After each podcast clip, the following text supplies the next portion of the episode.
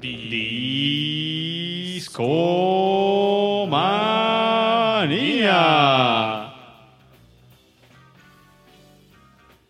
Discomaníacos, ¿qué tal? Muy buenas noches.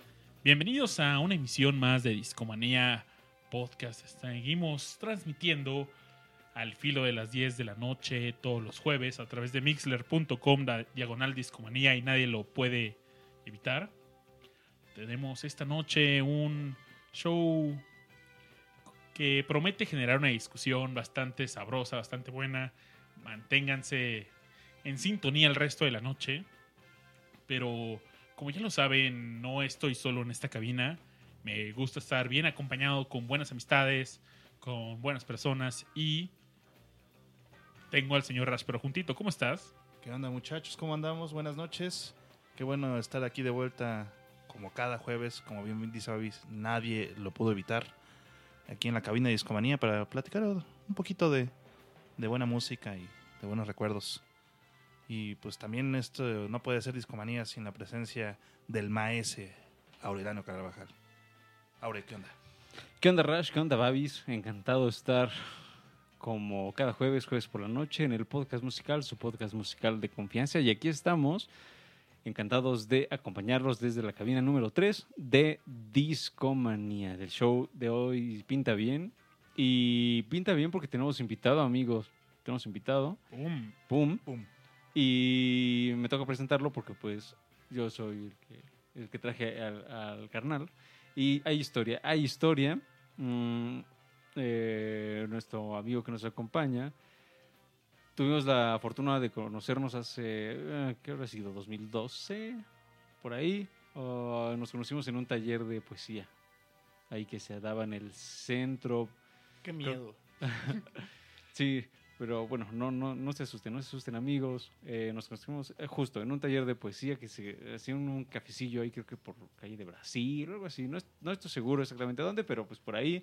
Y hemos, la, hemos tenido la fortuna de colaborar juntos en, distinto, en distintos proyectos y coincidió que en algún momento ambos trabajamos en la radio, de manera separada, pero ambos trabajamos en la radio. Y de ahí medio nos agarramos un punto en común. Estoy hablando de mi querido amigo David Ruano. ¿Cómo estás, David? ¿Qué tal? Muy buenas noches a todos. Muy agradecido por estar el día de hoy aquí, esta noche, compartiendo la cabina de Discomanía para hablar sobre nuestras experiencias radiofónicas y que hoy en un día tan significativo para mí, que fue el día en el que le dije adiós a Ibero 90.9. ¿Coincidencias? Órale. No lo creo. Eh, es el eclipse. Ya ves que iba a haber un eclipse por ahí del 20. Normalmente los eventos astrológicos, un, e- un eclipse en concreto, acelera las cosas y devela lo que antes no se podía ver. Según mi astróloga de confianza, también ahí maestra en la Ibero, Julia Palacios. Uf, Aunque debo Y de, rockera decir- de corazón. debo de decirlo, yo no estudié en la Ibero.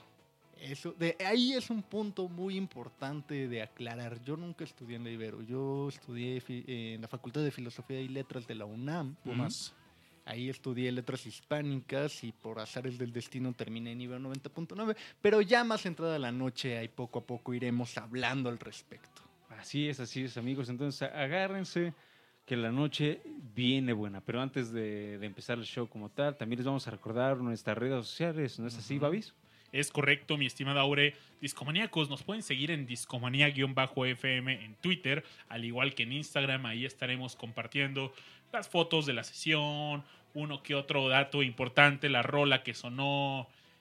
También estamos en Facebook como Discomanía Podcast. Están nuestras playlists en Spotify. Nos encuentran como Discomanía Podcast, todo juntito. Recomiéndanos con sus amigos y también con sus enemigos, ¿no? Si les caemos gordos, pues. Mándeles ahí. Ahí, Discomanía. Encontré un buen podcast. Órale. Discomaníacos, el plan de esta noche. Queremos discutir un poco sobre la radio. Hablamos sobre. Oigan, ¿les parecería que contáramos cuál fue esa primera memoria, ese primer recuerdo que tienes sobre la radio, la primera canción? ¿La tienen fresca? Cuéntenos, discomaníacos, y nosotros también les vamos a contar co- qué ¿Qué recuerdos, qué nos ha motivado estar atrás los micrófonos de un podcast? También pasaremos las preguntas aquí a nuestro invitado de lujo esta noche. Aure. Creo que, creo que algo padre de- del show de esta noche es que vamos a poder eh, contar un poco la experiencia del radio desde afuera, como escuchas, también justamente desde adentro de quiénes son los que están haciendo pues esos contenidos que solemos escuchar en el día a día. Y la canción que yo voy a poner tiene una anécdota simpática. Es una canción pop de los noventas. Ah, yo, mi conexión con el radio fue más o menos así. En mi casa no escuchaba tanto el radio. Um, más bien mi padre era el que ponía la música y ponía LPs o cassettes. Y el radio se limitaba a cuando estábamos en el coche. Y había una estación que era la estación de, de confianza de la familia, que era Universal Stereo. Y no íbamos más allá, más allá de eso. En ese entonces, Universal Stereo se transmitía en el 108.1, si bien recuerdo. Recuerdo el slogan que era Golden Music. Gold Music. Exactamente, esto estamos hablando de hace uh, 18 años tal vez, un poquito más atrás, entonces ya, ya pasó un rato. De hecho, Universal Stereo ha cambiado, cambió después de, de número de estación y luego volvió a cambiar. O sea, desde esa vez que yo lo escuchaba, pues ya ha cambiado varias veces. Para quienes nos escuchen fuera de, de México, Universal, Universal Stereo es um, aquella estación que te pone los clásicos sesenteros, cincuenteros, sesenteros, setenteros, ochenteros. Mm, Que de un tiempo para acá ya dejaron de poner mucha música de los 60s y ya Sí, están más es familiarizados más- incluso con la primera década de los 2000 2000s. Ajá. Ya puedes escuchar, por ejemplo, Evanescence o a Kane. Escuché, yo, yo cuando, cuando literal me sentí ruco oficialmente, Mm. fue cuando escuché All the Small Things de Blink 182 en Universal y dije. Blink 182 ya suena en Universal, que y, y con la voz de, de la voz universal así de, y acabamos de escuchar todas las cosas. todas las pequeñas. pequeñas cosas por Blink 182. Y ya fui, no, ya, ya, ya, chavo, ya. Sí, e- eso que, que, que venimos contando es muy cierto, porque yo me acuerdo que cuando yo escuchaba Universal Stereo de niño, había un, o sea, tenían otros programas y uno era exclusivo de rock mexicano, este, 50, 60, ¿no? Entonces eran puros los clásicos covers de la- aquella época, ah, eso se escuchaba, y luego también había otro programa que era también full 60 y que cada tanto sacaban así como rolitas no tan conocidas. Eso ya no es tan común, de hecho ya es más común 80s, 90s, 70s, 80s. ah, y ya, como mencionábamos, una que otra, más el club de los Beatles. Um, y la canción que, le- que les cuento, Sixpence None de Richard, la escuché justo en un... Mi padre me ya estaba llevando a la escuela y estábamos escuchando, pues, eh, Universal Stereo y de pronto sonó una canción que no era ni de los 60s, ni de los 70s, ni de los 80s, sino de los 90s. Y eso me sorprendió bastante y de hecho me atrapó esa canción. Tan es así que cuando tuve mi primer ah, Discman con loop, del cual ya- les había contado, que era así como la punta de lanza de la tecnología en su momento, ah, apliqué la mañosa de quemar un disco y todo el disco era esta canción, que es Kiss Me. Estaba quemada, no sé, 12 veces y además estaba en loop infinito, ¿no? Entonces fue una canción que escuché mucho, mucho. Um, y me atrapó, no, no sé exactamente por qué, es una de esas canciones que simplemente conectan contigo y así fue. Y básicamente esa es una de mis primeras como grandes conexiones con la radio. Curiosamente, a, a la par de esto, eh, en mi em, educación sentimental radiofónica, la otra estación que escuchaba de regreso a casa, porque de regreso a casa iba un chofer por mí y me llevaba a la casa, ah, él escuchaba La Qué Buena. Aquí Entonces, suena. La, ah, espera, espera. a ver. La que... ¡Qué buena! Sí, no, hombre, salsa ¿Qué? También estaba salsa sabroseando, salsa sabroseando. Perdón, quería hacer Sabrosita, 100.9, que después se convirtió en beat. Decían, "Beat, man, Soul music. Sí, Y la sabrosita se quedó en el AM nada más. Sí, en la- ah, hay buenas anécdotas de la amplitud modulada. Claro. Oigan, Después les platicaremos. ¿recuerdan La Pantera? Uh, sí, claro. Era una muy buena fuente de, de música, programas, no sé, yo tengo muchos recuerdos de niño que buscaba, me empecé a adentrar en la radio buscando contenido y en ese entonces las estaciones que yo consumía era Radiactivo 98.5 del FM, pero también encontraba un fuerte empatizaba bien con la banda de La Pantera eh, del AM. Entonces, era la única estación que yo recuerdo haber escuchado del AM. ¿Nunca escuchaste la hora exacta? Ah, claro, ¿no? Era buenísimo porque era tal cual canciones y cada minuto la hora exacta. Es, Es, De hecho, yo cuando lo escuchaba, cuando iba camino a la escuela en la primaria, porque mi papá era medio fanático de tener la hora específica cuando iba manejando, porque nos dejaba a nosotros y de ahí se iba corriendo la chamba, ¿no? Mm, Este, más que canciones se ponían anuncios. Entonces, este, sí, sí estaba muy botana porque lo que hacía la, la mayoría de la gente en esa época era escuchabas la hora y le cambiabas a la otra estación y le volvías a cambiar porque eran puros, puros, Era puros comerciales. Ajá. Estaba Y muy botana. Luego también recuerdo que también por esa época escuchaba Panda Show. Panda Show es, ¿a poco es tan viejo? ya sí, re- sí. claro. No, ya acaba de regresar.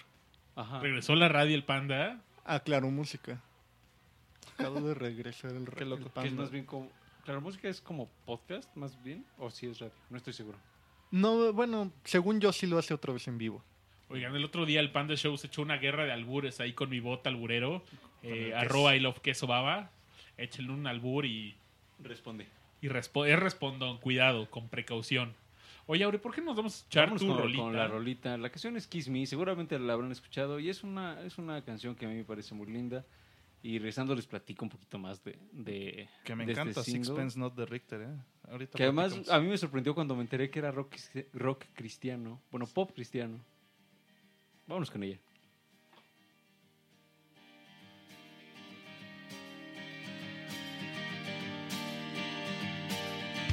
Kiss me the bearded barley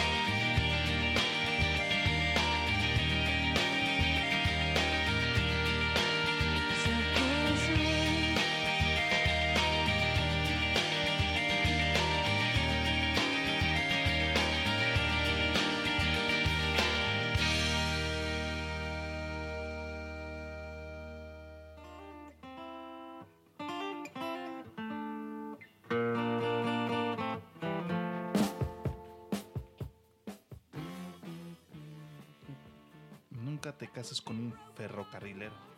Microbusero, ¿no? Ah, a Sixpence None the Richer, um, no, sus primeros discos no les fueron, no les fue así como muy bien, ni comercialmente ni, ni a nivel crítica. Cuando verdaderamente tuvieron este boom que se les conoce es justamente después de la canción que acabamos de escuchar, que fue un single que le fue tan bien que se posicionó en el segundo lugar de la lista de Billboard de aquel entonces. Y de hecho, ah, por ahí lo que, lo que tuve la oportunidad de leer es que permaneció allí 16 semanas, no en el segundo lugar, pero sí, digamos, en el top 10. Y en el top 100 estuvo 35 semanas. La gente de Australia, de Nueva Zelanda y de Canadá se volvieron locos con esta canción y ahí sí estuvo así como muchísimo más tiempo posicionada en, en lo, en los primeros lugares. Y lo que sucedió con, esta banda fue que ah, ellos iniciaron como, bien les comentaba, de manera muy, muy modesta, pero no, no fue sino hasta que conocieron a Steve Taylor, de cuya disquera era Squint Enter- Entertainment, disculpen el inglés, mm, que lanzan el famoso disco homónimo que se publica en 1998, si bien recuerdo. Después de esto sucedió algo interesante porque se vuelve así como la explosión pop que los llevó a grabar incluso una versión de Kiss Me en japonés. Ah, muchas de estas bandas noventeras lo que hacían era que sacaban, eh, no solo noventeras por supuesto, pero sacaban discos especiales exclusivos para Japón. Y de hecho esto lo coment- comentábamos con, cuando hicimos aquel show de Scatman. Ah, a los japoneses les, trababa así como en- encontrarse con contenidos eh, adicionales y eso orillaba a muchos artistas a hacer pues incluso hacer versiones en japonés, ¿no? Y este fue el caso de Sixpence No the Richer, que le fue bastante bien también eh, en Japón y triunfaron de manera increíble. Tristemente, sus siguientes discos como que se perdieron como lágrimas en la lluvia y luego de 2012, a pesar de que siguen haciendo conciertos y demás, pues no han sacado ningún otro contenido y si les soy sincero, la verdad, más allá del disco homónimo, he intentado escuchar los otros discos suyos, pero se, se me van así como agua. La verdad, no hay una conexión muy especial. El Sixpence None the Richer sí me gusta ese disco. Es un, un, un muy buen disco pop, pero más allá de eso, sí, no, no, pues, no hay una conexión especial con, con esta banda. Algo que estuvimos platicando el primer bloque era justamente de estas experiencias en la radio, pero una cosa es escucharlas y una muy diferente es hacer esos contenidos que la gente escucha en su día a día y tenemos la fortuna de contar aquí con la presencia de nuestro buen amigo David Ruano, quien estuvo trabajando, como ya nos contó, en Ibero 90.9. Dile Radio Ibero, todo el mundo le dice Radio Ibero, es algo que ya jugamos todos allá de que no soy el Radio Ibero, el, el Radio Ibero, o sea, es ya un chiste común. Eh, pues no sé, ahorita que tú empezaste a hablar también como de tus experiencias, recordé también como, como mucho de, de esa raíz que uno puede tener en, en la casa materna, ¿no? Ahorita que mencionamos el AM, llegué a recordar incluso que también sintonicé la eh, XEW cuando era como tal XEW. Llegué a escuchar radionovelas, tanto en Radio Educación como ahí. Una, me recuerdo una mucho que se llama Juanita Santos, por ejemplo, Cárcel de Mujeres. En Radio Educación llegaron a hacer radionovela Las batallas en el desierto de José Emilio Pacheco Sí. o La tía Julia y el escribidor de Mario Vargas Llosa. Y no me, ahorita que lo empiezo a mencionar, de alguna manera me doy cuenta que también eso me influyó. Ahora ya que llegué a hacer este proyecto de unos cuantos meses, unos nueve meses en Ibero, que se llama Cuarto Cerrado. Yo como tal llegué a esa estación de radio en 2015 con una convocatoria que soltaron así como, ¿quieres colaborar? Ven. Y entonces era uno de los momentos más, ¿puedo decir groserías? Sí, tenemos ahí el- la tecnología de discomanía que censura y Ok. adelante. Ah, o sea, realmente era uno de los momentos más chingones de la estación. Lo que fue el lapso como de 2011, bueno, ajá, como 2011, 2012 a 2015 es el mejor momento. Yo justo para es algo que siento que ha pasado toda mi vida que llego tarde a todo, ¿no? Entonces, eh, sale esta convocatoria, hay un curso, que en realidad no era un curso, era es como cuando estás en la secundaria y te enseñan todos los talleres que hay tú tienes que escoger uno. Algo así, así te enseñan las áreas, ¿no? De existe producción, está, existe culturales, informativos, todo lo relacionado a noticias, existe musicales, área web y todo eso, ¿no?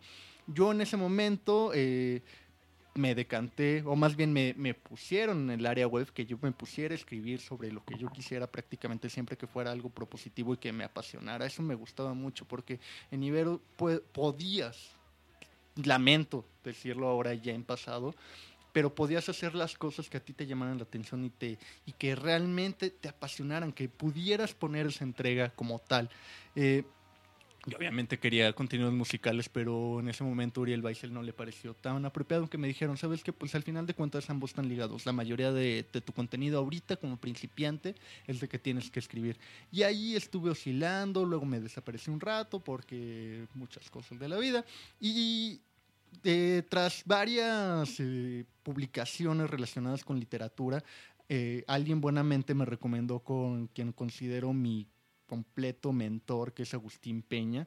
Sabes que este güey tiene cosas muy interesantes, se venía la nueva parrilla y, me, y en ese momento iban a hacer la revista cultural de dos horas llamada Focart, que programazo es, realmente algo que, que yo siento muy, muy cercano a mi Focart. Y yo nada más iba a empezar con una sección de 15 minutos cada 15 días. O sea, que Ujú. no, no era nada, ¿no? Poco a poco me fui involucrando, varios eh, problemas técnicos y de personal me hicieron eh, a los pocos meses tener que entrar al aire de diario, al grado de que, eh, o sea, eso inició en marzo, para agosto yo ya estaba produciendo completamente el programa. me estaba haciendo cargo de agenda, de invitados, de redes sociales, de un chingo de cosas que a mí nunca nadie me había enseñado cómo. Al ruedo así. Y yo tuve que aprender como tal. Y lo agradezco porque también era una de las formas de enseñar de Agustín Peña, ¿no? Eh, lanzarte al ruedo. Pero específicamente con Cuarto Cerrado, que sí es mi bebé, por así decirlo, algo muy, muy, muy personal, eh, nace de esta crisis un poco de 99.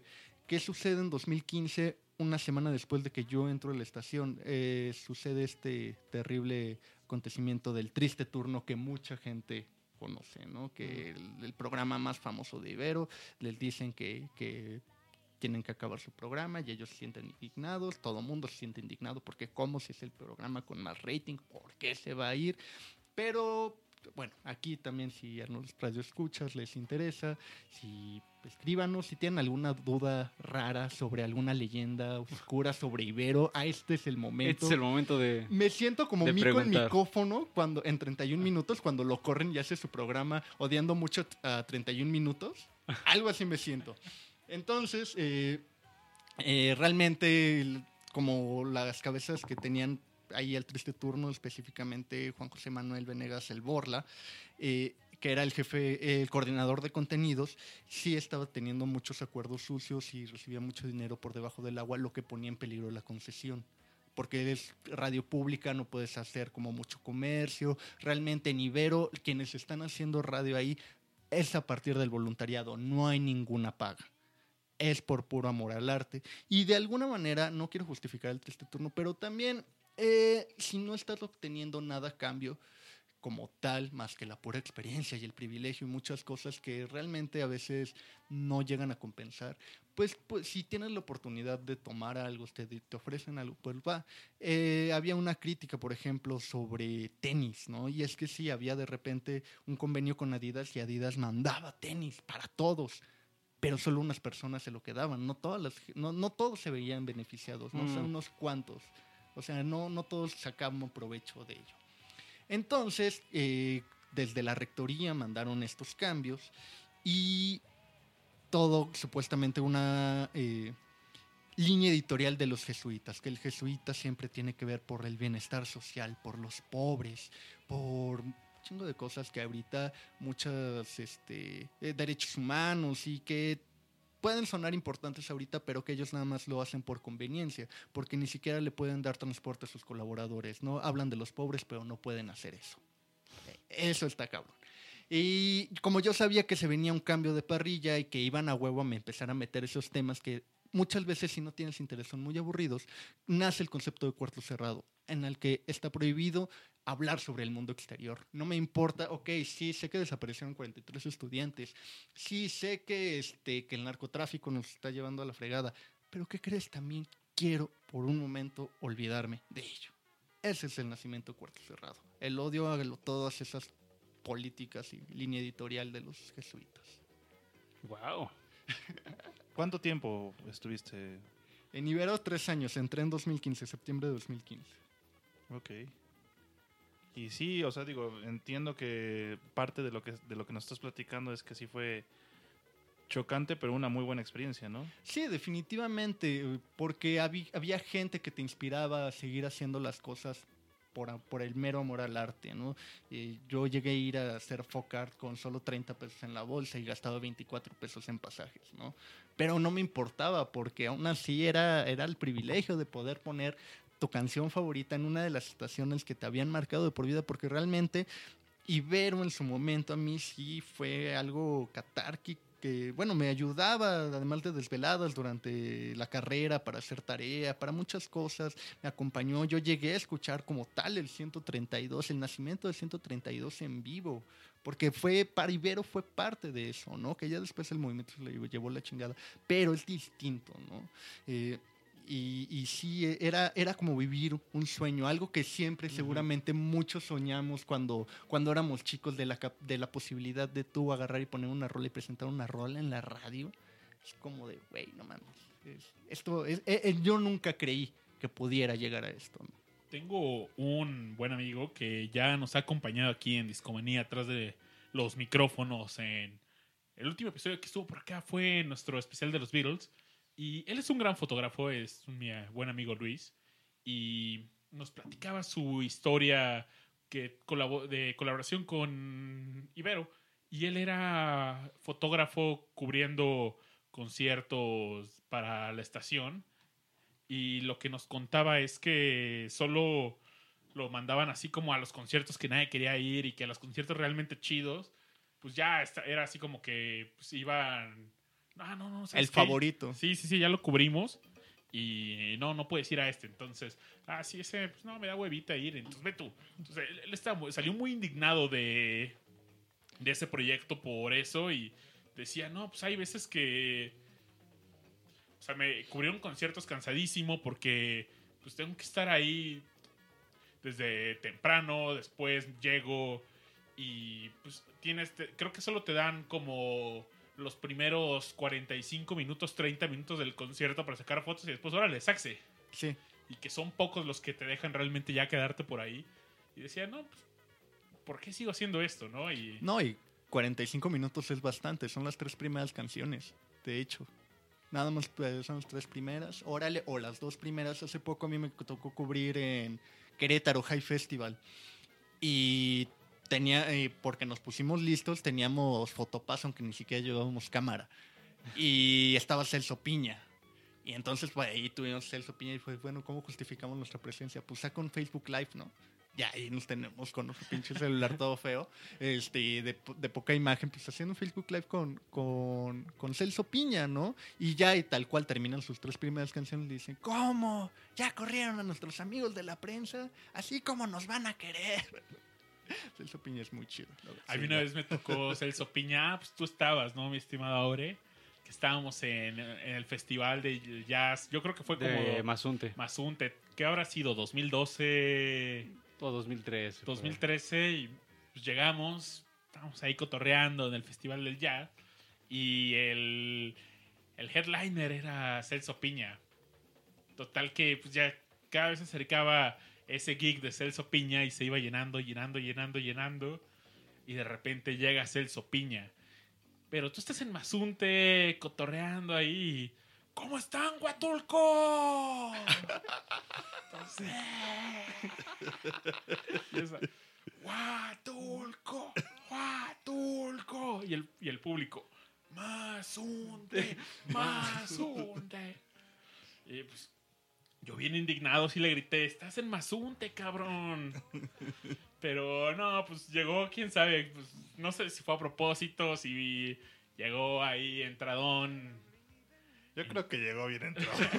Pero la pasamos de lujo, fue un buen bailongo, Claro, buena se música. armó buen bailongo. Sí, sí, sí. Prende, ¿no? Es el Sopiña. Ah, muy, muy, muy, muy cabrón. La verdad, sí, sí lo disfruté mucho.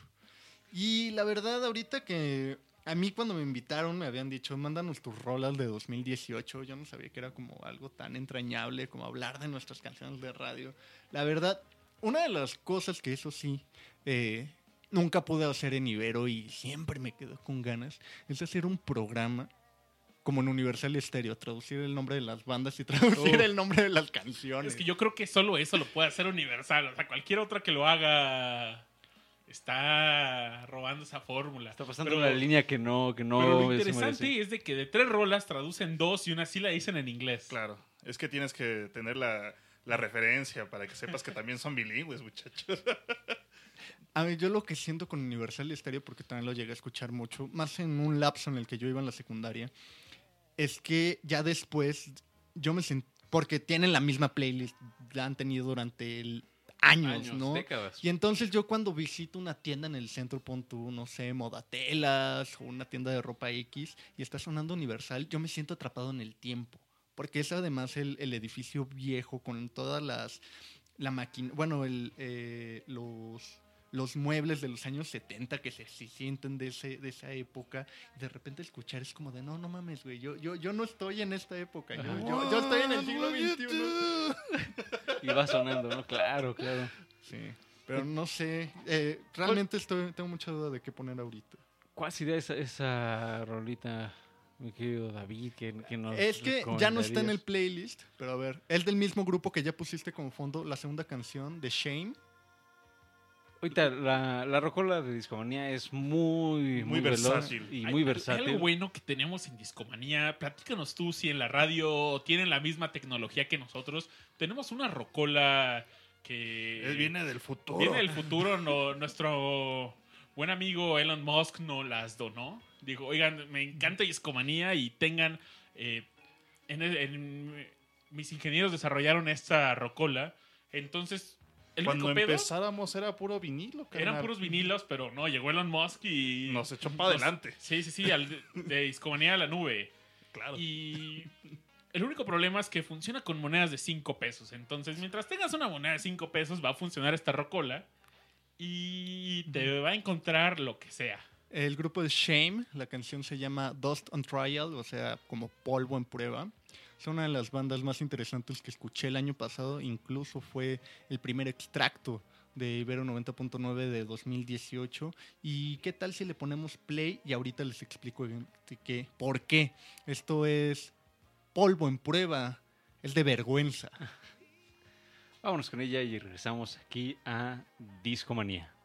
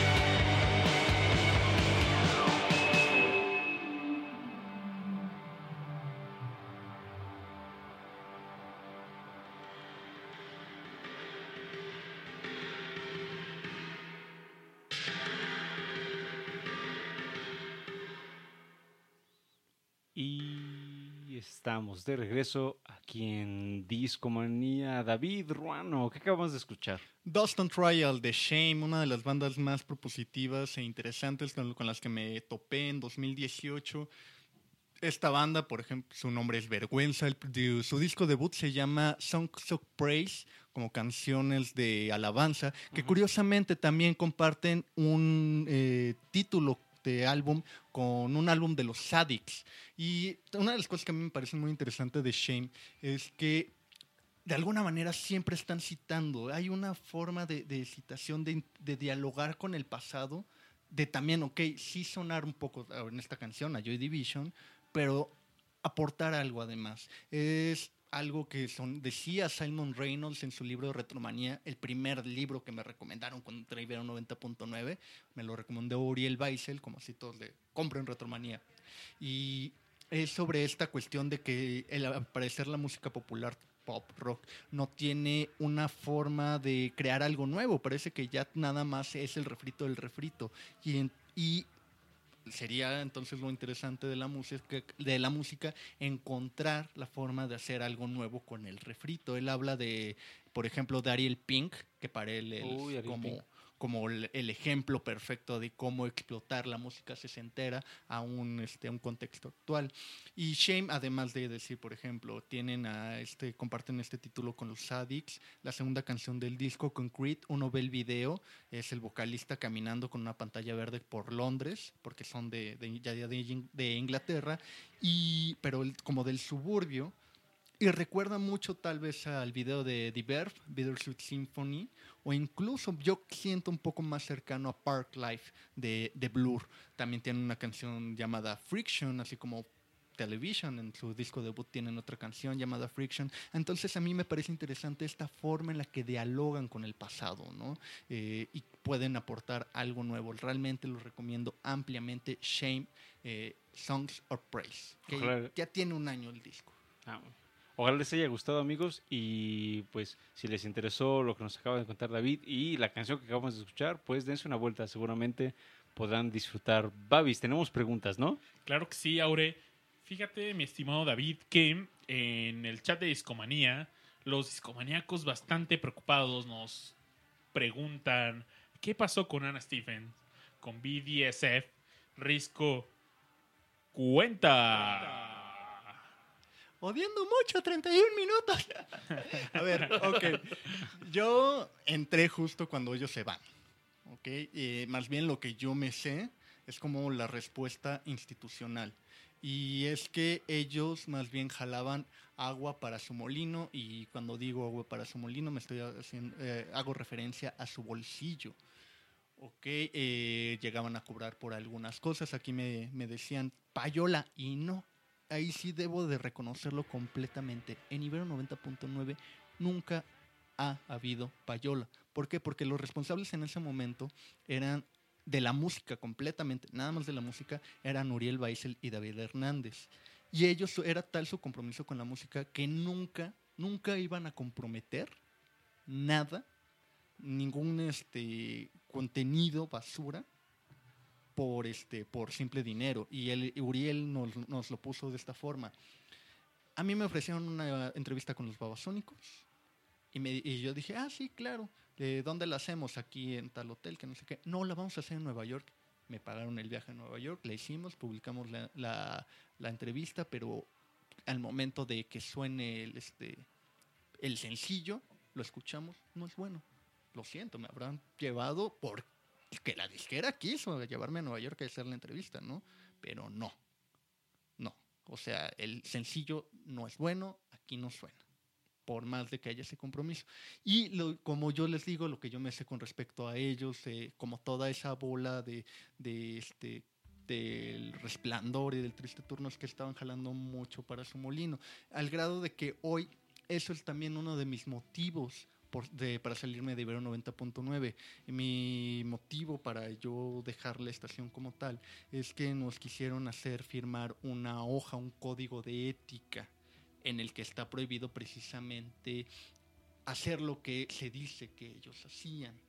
Pero entre tanta este, cosa que uno sabe que no debe de hacer, no debe de aprovecharse, también viene una cláusula en la que dice que yo le cedo los derechos intelectuales de mi programa.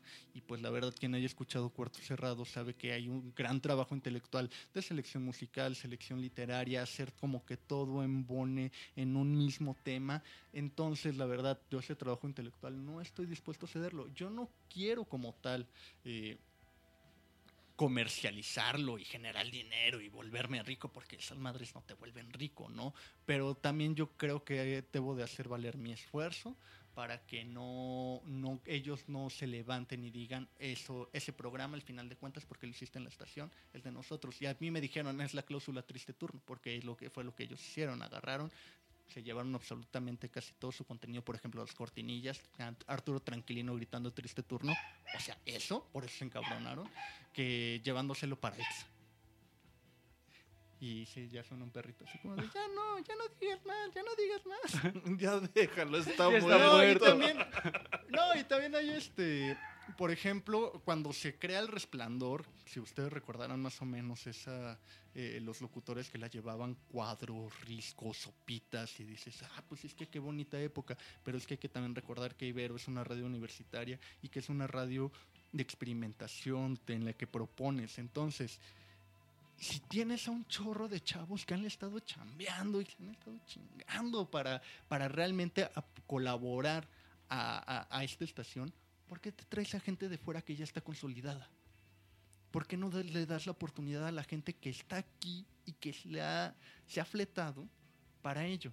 También era una de las molestias de algunos círculos ahí de, de Ibero con respecto a lo que había hecho Borla en ese programa. Oye, David, ahora que lo mencionas, te tengo una pregunta. En la radio, ¿qué se vale y qué no se vale? Hay muchos locutores que, como tú bien lo describes, ya están posicionados y han buscado ese espacio en, en la red, en, han creado sus propios espacios, se han llevado sus podcasts.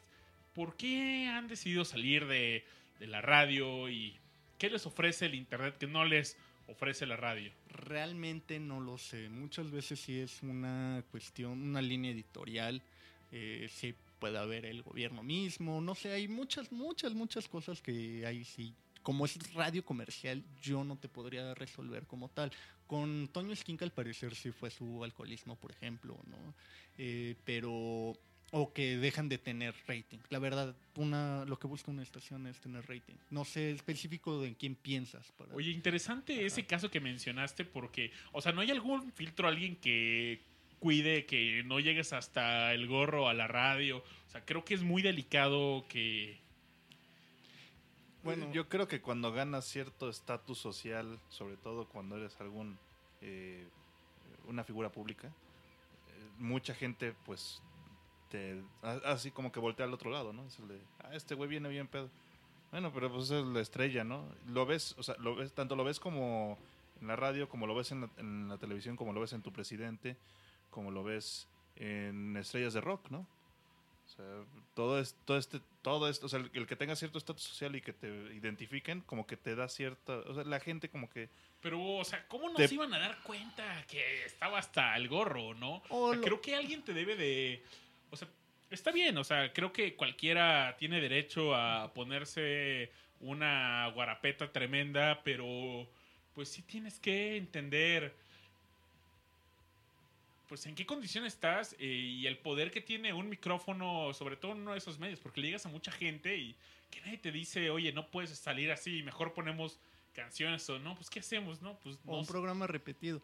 O el caso que se dio con Marta de baile de que fumaba dentro de la cabina, ¿no? Ese tipo de cosas, pero pues es que al final de cuentas, ¿cuánto, cuánto di- dinero no genera Marta de baile? Por ejemplo, yo sabía que ella por entrevista llega a cobrar, ella cobra entrevistas de 20 mil a 60 mil pesos. Fíjate que hace el punto. como un año y medio, dos años, en la empresa donde yo trabajo, nos entrevistaron. Y pues no nos cobraron nada, eso sí, pero nos sorprendió su quórum. Porque es, eh, donde yo trabajo es una plataforma de servicio doméstico, pues por internet. Imagínense como un Uber, pero el servicio doméstico, como no nos patrocina, no, no es cierto, pero nos tiró el sitio. Su, su auditorio nos tiró el sitio. De- de- tuvimos que, en ese momento, pues como que escalar nuestros servidores. Pero oye, oigan, ¿saben qué? Marta de baile está con todo, entonces trépale a los servidores, papá. Y estamos, o sea, pues tiene un quórum impresionante. Por ejemplo, yo en Ibero yo nunca cobré una entrevista. Sé de gente, incluso que creo que todavía está ahí, que ha cobrado entrevistas. Ya no voy a decir nombres, porque ya, de hecho, cuando estaba soltando como todo el chisme, sonó mi celular y me dio miedo. Después me di cuenta que era Aure- Aureliano. Y luego que esto se sube a Spotify, por Dios. Bueno, este. Que sí hay un tabulador. Me acuerdo que una vez se me ocurrió, me llegó la propuesta de entrevista con Héctor Martínez. Alguien lo recordará como el primer director de la academia. Este, ¿Qué es eso? ¿Qué es eso, Yolette? La, La primera generación esa con Toñita.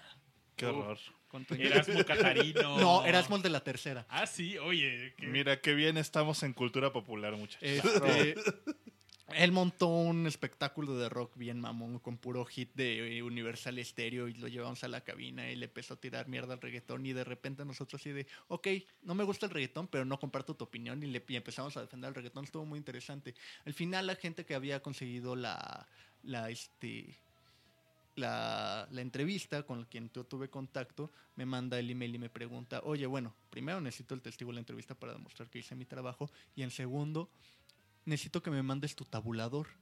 Y yo así de, oye, llego con Agustín Peña, oye, me dicen que, que, que mi tabulador, ¿qué es eso? Me dice, te están preguntando que cuánto es. Y así de, ¿qué onda? Me dice, no, nada más respóndele. Porque ellos también cobran con base en eso, ¿no? Que su, los, de, los de relaciones públicas cobran con base en eso. Y me dijo, tú nada más dile que nosotros somos radio pública, que no podemos cobrar, ta, ta, ta. Pero que en Secretaría de Cultura tenemos un tabulado, una entrevista, eh, que un tiempo enfocar cuesta alrededor de 24 mil pesos. Ahí está. Ah, bueno, ok. Y ya le contesté eso, ya pudo cobrar y todo bien. Pero eso es solo que puede llegar a pasar también en radio. Pues podemos calcular el. ¿Cuál es nuestro tabulador, Rash? Eh, Híjole. Traigo solo 35 pesos. ¿eh? pues, Nue- Nuestro tabulador yo creo que es este dos Tootsie Pops y cuatro corcholatas. Más o menos, más o Suena menos. Ahí bien. andamos, por ahí andamos. Suena bien. Ganando. Oigan, Discomaníacos, creo que es momento de rola. Rola. Rolly. Y. Y Barrash, Barrash. ya que tienes la palabra, ¿qué- ¿con qué nos vas a sorprender esta noche, amigo? Yo creo que dentro de las experiencias personales de la radio en específico hay una hay un par de rolas que me remontan mucho a mi infancia. Siendo aquí el abuelito de la, de la cabina, eh, creo que la- las canciones que, que voy que, elegí pues son más viejitas.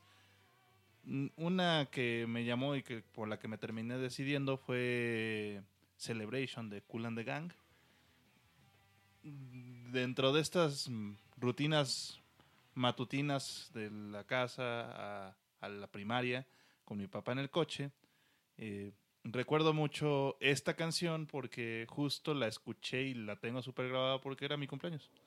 Íbamos en camino hacia la escuela y empezó a sonar esta canción. Yo apenas, yo apenas este, estaba empezando a entender el inglés y pues el título de la canción me atrapó, ¿no? Escuchémosla y les platico después de Muy bien, vamos con ella.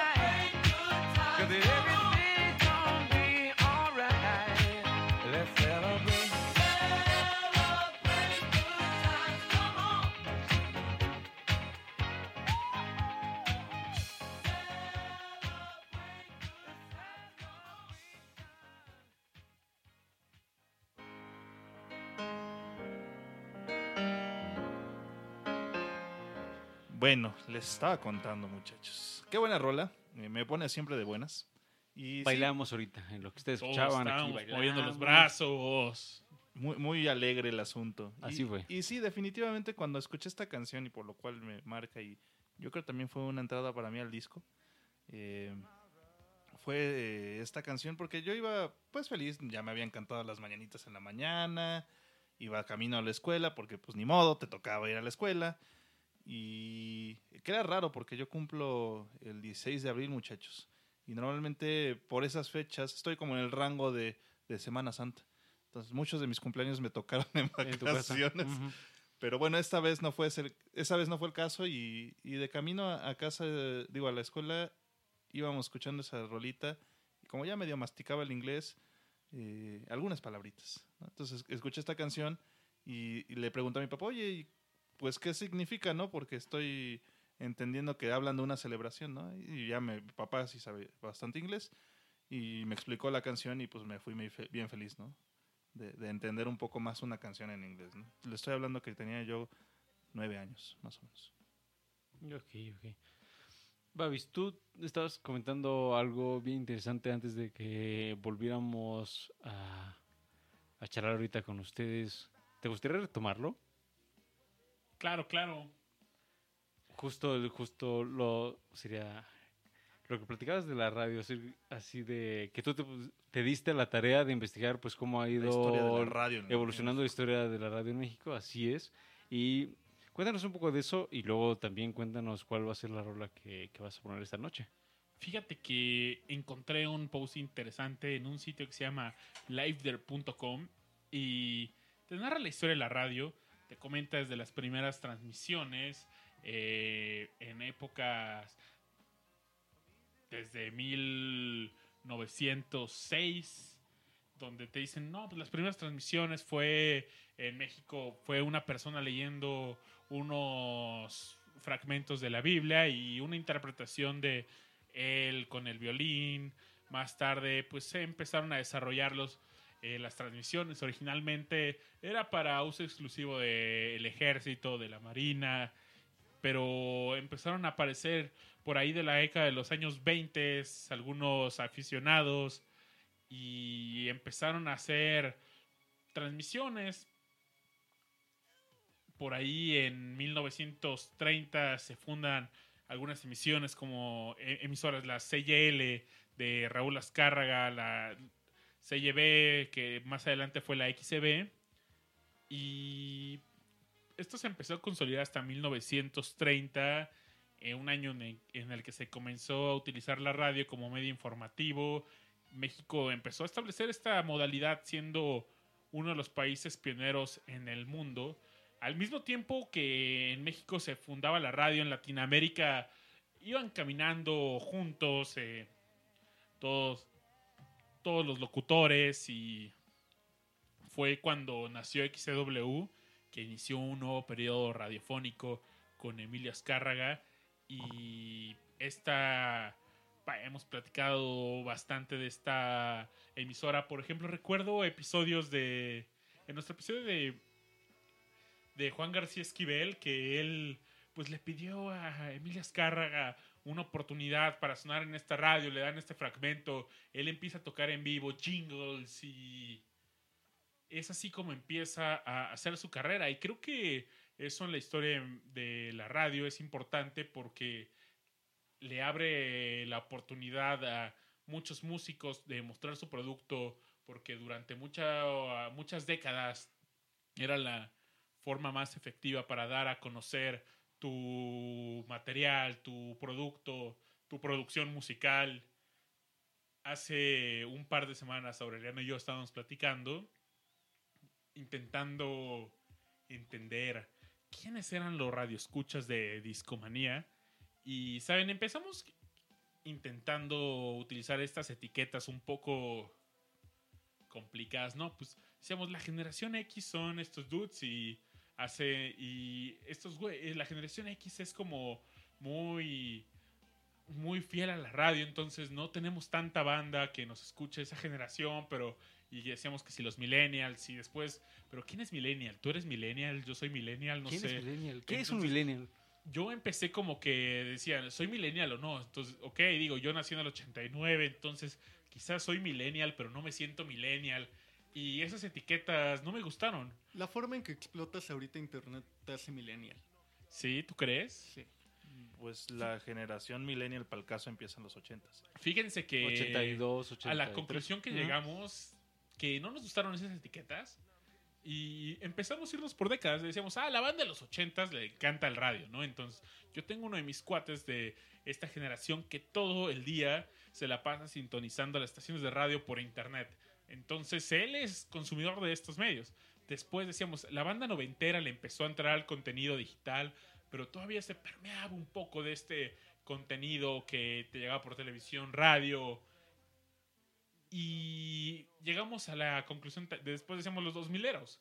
Y los 2000eros sentimos que, al menos es una hipótesis fuerte que tenemos, es de que consumen mucho formato digital, prácticamente decíamos, no, no consumen televisión, no consumen radio, todo les llega a través de pues, medios independientes, eh, personas, youtubers, po- eh, pod- podcasters.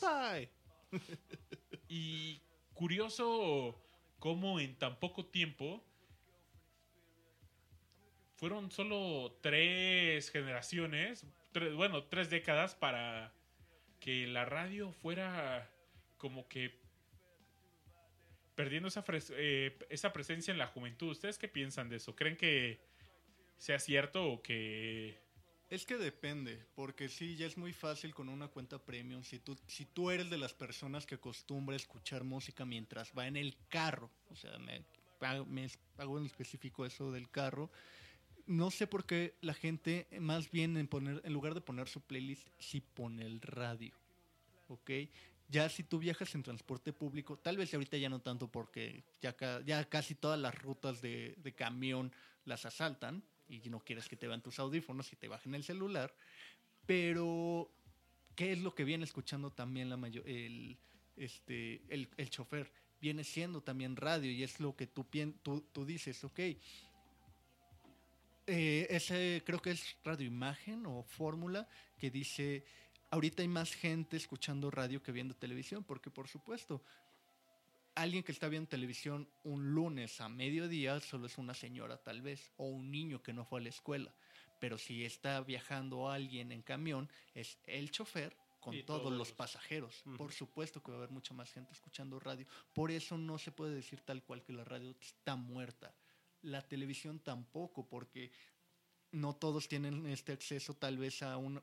No sé ahorita cómo estuvo con el apagón digital, pero imagínate una familia donde ambos padres trabajan y los cuida la abuelita.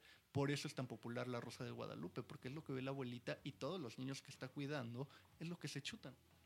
Sí, o sea, dentro de una idea poco privilegiada, ¿no? En cuanto al estrato económico social que tenemos y que se maneja en gran parte de la sociedad mexicana, obviamente uno como, como alguien privilegiado pues dice, ah, pues qué fácil, ¿no? Pues tienes acceso a internet y ves lo que quieres, ¿no? Ves YouTube. Pero si vas a casa de la abuelita, la abuelita no tiene más que teléfono Telmex que tiene la misma línea desde que son 1960, carnal, ¿no? Y ella tenía cuatro dígitos, ahorita ya tiene ocho. Oigan, y ahorita hablando de la televisión también, fíjense que el viernes de la semana pasada pues, estuve por ahí en un barcillo de la colonia Roma, donde pusieron algunos videillos en, en el... Había un, un VJ y pues acompañó... No, no era solo música lo que estabas viendo, sino ponía videos. eh, Y para mí fue... era noche de los noventas, entonces fue una noche que escuché a... a los Beastie Boys, escuché a Daft Punk, escuché.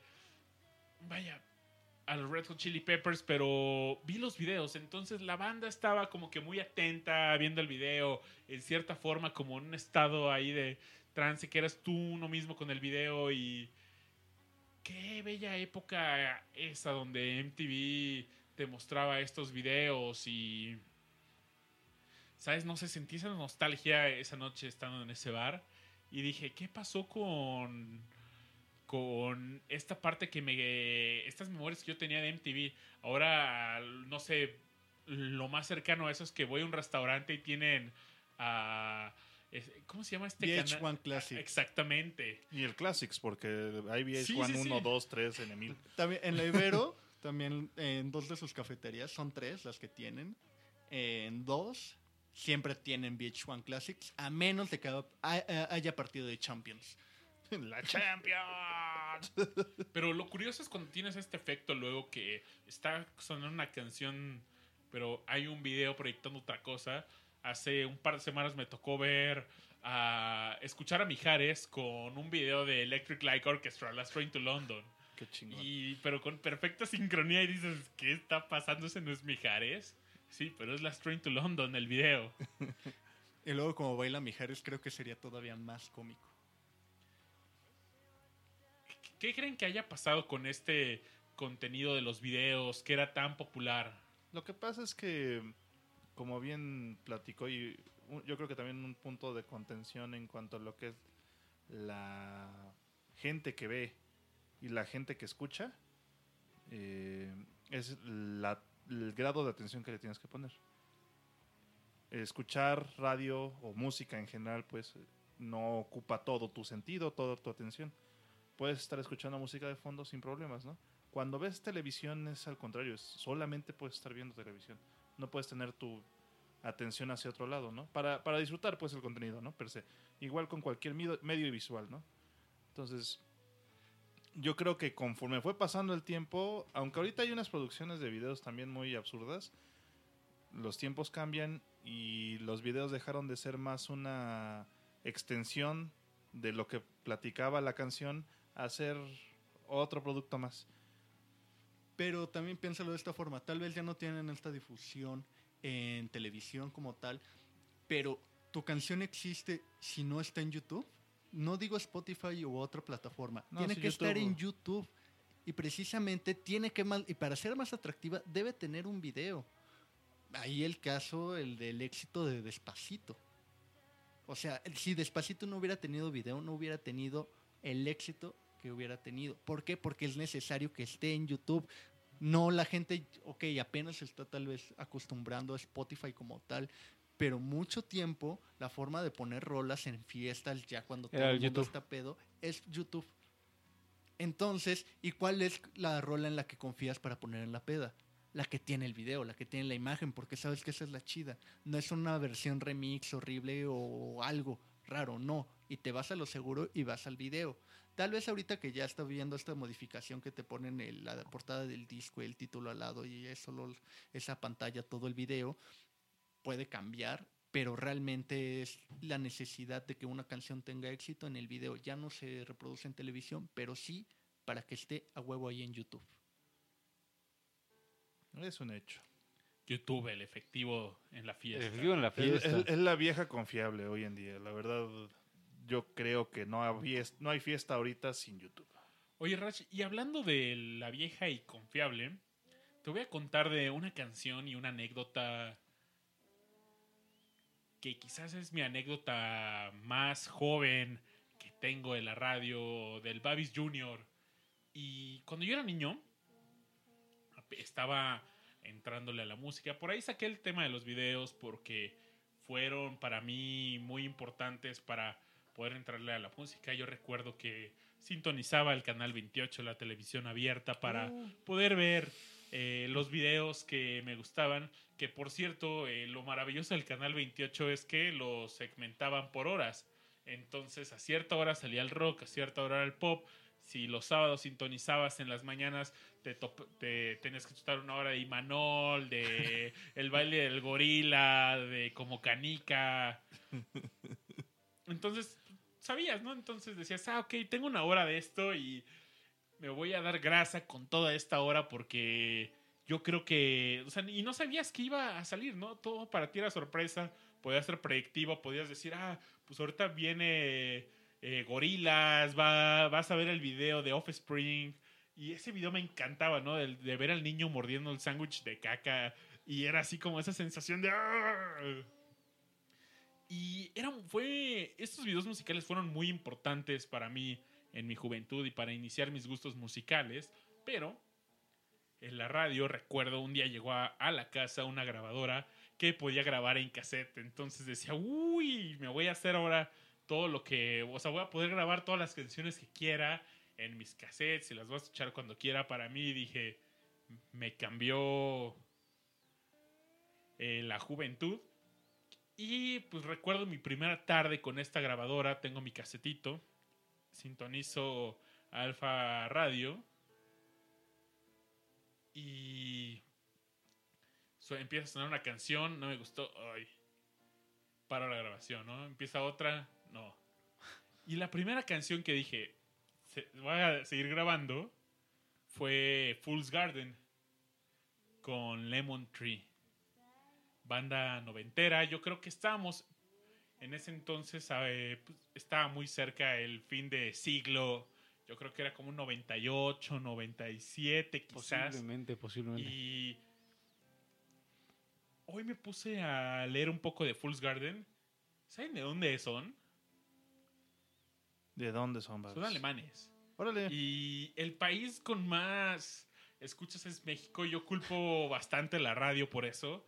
Pues sí. Y porque no solamente es, es el más escuchado en México, sino cuatriplica la audiencia, al menos en Spotify, lo pueden ver ahí en los datos de acerca de. Y en Alemania hay cuatro veces más escuchas en México que en Alemania. Pues Entonces la radio tiene un poder impresionante para, pues, empujar a un artista, una canción. ¿Y ustedes conocen otra canción de la que no sea Lemon Tree de Fool's Garden? Yo no conocía ninguna hasta hoy que me puse a escuchar más. Encontré un... Acaban este, el año pasado de publicar un álbum que se llama Rise and Fall y me encantó una canción que se llama New World y otra que me gustó aún más que se llama Save the World Tomorrow. Pero vámonos a la vieja y confiable con Lemon Tree y seguimos en Discomanía.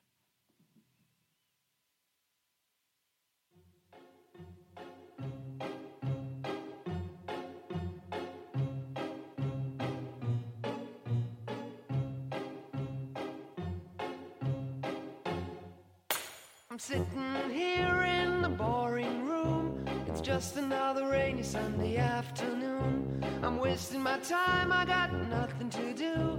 I'm hanging around, I'm waiting for you, but nothing ever happens. And I wonder. I'm driving around in my car.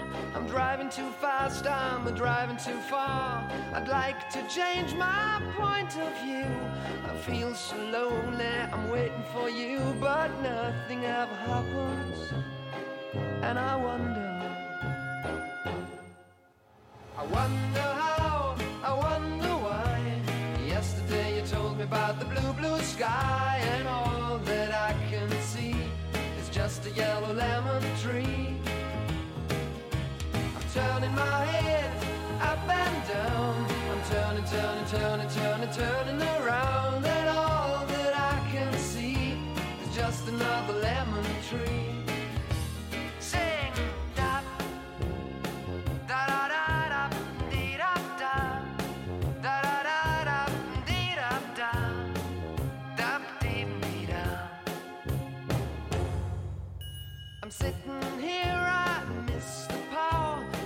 to go out, taking a shower, but there's a heavy cloud inside my head. I feel so tired, put myself into bed. Well, nothing ever happens, and I wonder. Isolation is not good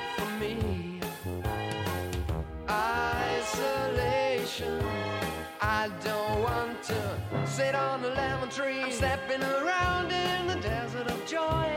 Maybe anyhow I'll get another toy and everything will happen. And you wonder. I wonder how, I wonder why. Yesterday you told me about the blue, blue sky, and all that I can see is just another lemon tree. Turning my head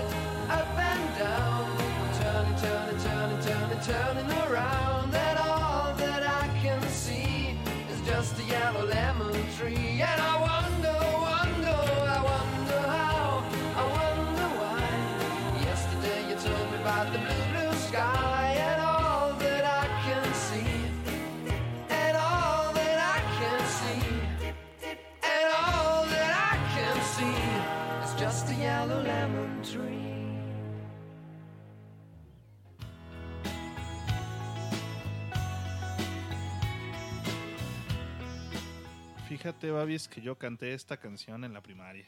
¿En algún festival de las madres? Sí, era como parte de mi grupo de inglés. Como iba muy bien, era un, era un niño muy aplicado en el inglés, entonces me pusieron a cantar junto con otro compa esta canción. Y andábamos moviendo la cabecita. De las canciones que me tocaron a mí cantar, recuerdo. Recuerdo. Fue. De Pitch Mode con. ¿cómo se Órale con tus maestros, Sí, ¿eh? sí, sí. Eh, no sé, a mí nada más me tocó y tengo que decirte papá y cosas por el estilo. No, nada, nada en inglés. Tal vez lo único que tuve fue en la secundaria, tercer año. Sí nos ponía a este, más bien a leer las, la- las canciones. Y era Madonna esa que donde reinterpretó a Ava con los patines. Esa me acuerdo que, que nos pusimos a, escuchar la letra y a verla y todo. Era como de nada más bajaste el lyric de, internet y nos pusiste a verlo y ya. Pero si no, nunca me tocó cantar una canción en inglés. Algo que, que le iba a comentar a, Babis en el bloque que acabo de terminar es. ah, gracias a la radio, o sea, la radio en México ha tenido influencias que podemos este, pues, ver Radio Payola. Ah, Perdón, sí. así de manera muy notoria. Y una de ellas es, por ejemplo, en el caso de los Beatles, eh, que México es el país, o sea, es más, Ciudad de México es el punto donde más se escuchan Beatles en México. Y eso a mí en lo particular no me parece un, un caso aislado, ¿Solo en México o en el mundo? no, o sea, del mundo. O sea, México, Ciudad de México es el lugar del mundo donde se escuchan más Beatles. Y... Hombre, me siento orgulloso de México. Y algo de que lo que venimos platicando es, eh, esto no se nos hace extraño porque hemos tenido la hora de los Beatles en algún momento hasta tres veces al día desde los 60. O sea, creo que ellos empezaron a transmitir, o sea, Universal Stereo empezó a transmitir hora de los Beatles desde casi casi como el 65, Antes de que 66, fuera ¿no? siquiera Universal Stereo. No Posiblemente, me acuerdo ¿no? cómo se llamaba No. en aquella época, Oye, pero sí. y, y nos pisan los talones los brasileños, ¿eh?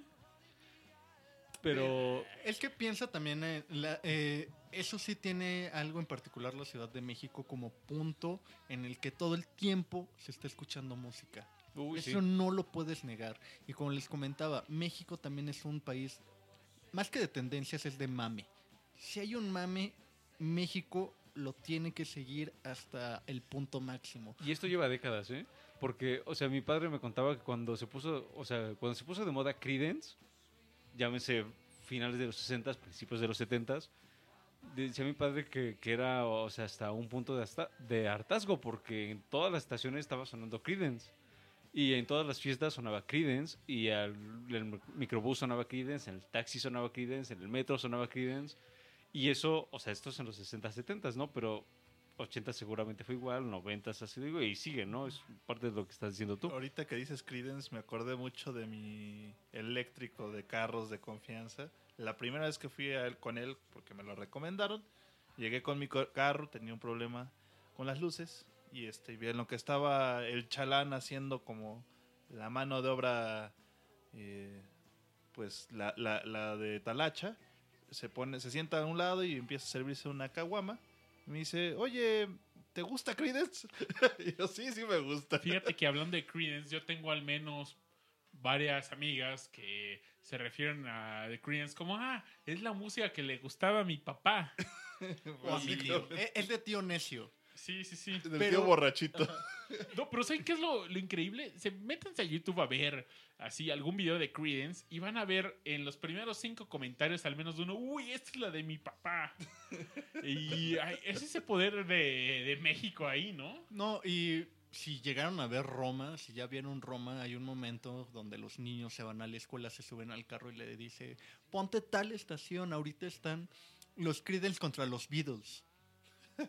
Ahorita como reflejo de los años 70 y es algo que decía Aureliano precisamente, ¿no? Que desde años y que era algún mame tremendo en, eso, en esa época. Acabo de meterme a YouTube y puse Have you ever seen the rain? Y el primer comentario dice, papá, me has dado la mejor herencia, esta música. No, Te no, amo, papá.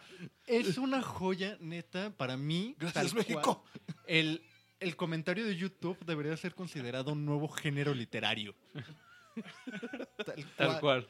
O sea, no, no solo con eso, o sea, y misma gente, o sea, yo me acuerdo, hay una versión que me, me gusta mucho de Blowing in the Wind, que es Bob Dylan con John Baez, es de los años 70, y de repente te metes a ver los comentarios y a huevo, o sea, cuando hay una versión en vivo de, esa, de esas épocas, vas a encontrar un, un comentario de, yo estuve ahí, yo me acuerdo. De tal. Ajá, o Sí, sí, sí. también me acuerdo de una de uno que encontré ahí, de una versión de Jimmy Page, bueno, tocando Stairway to Heaven, donde están Jimmy Page, Eric Clapton y Jeff Beck, que supone que son como los tres este, Jarvis. en los ochentas, pero es cuando está más clavado en la heroína este Jimmy Page, ¿no? Después de la muerte de Bonham. Y también encuentras el, yo estaba ahí, le mentamos la madre. casi, casi. Porque estaba tocando bien feo. Estaba Clásico, tocando bien clásico, culero. clásico. Vámonos con, la- con la siguiente recomendación, amigos. De hecho, ahorita ya estamos escuchando Creedence de fondo. ¿Es así? Así es, pero no... Ah, sí, sí, sí. Sí. Pensé que iba a ser Surprise Attack y iba a ser Juan Gabriel. Ay, Juan. La, la siguiente canción, para, para irnos ya un poquito más rápido, es del género country y me la Ahora, también tenemos que decir que, que la radio rápidamente dio el paso a radio digital. Y desde hace, no sé qué les gusta, una década o quizás un poco más, muchas de las estaciones pues empezaron a transmitir Desde los 2000, carnal. Sí. Sí, o sea, Oh. principios de los 2000 ya había radio digital en todos lados. y tal cual nada más trepaban el, pues lo que estaba sonando a un sitio. Uy, ¿alguien se acuerda de Icecast? Uh, perdón.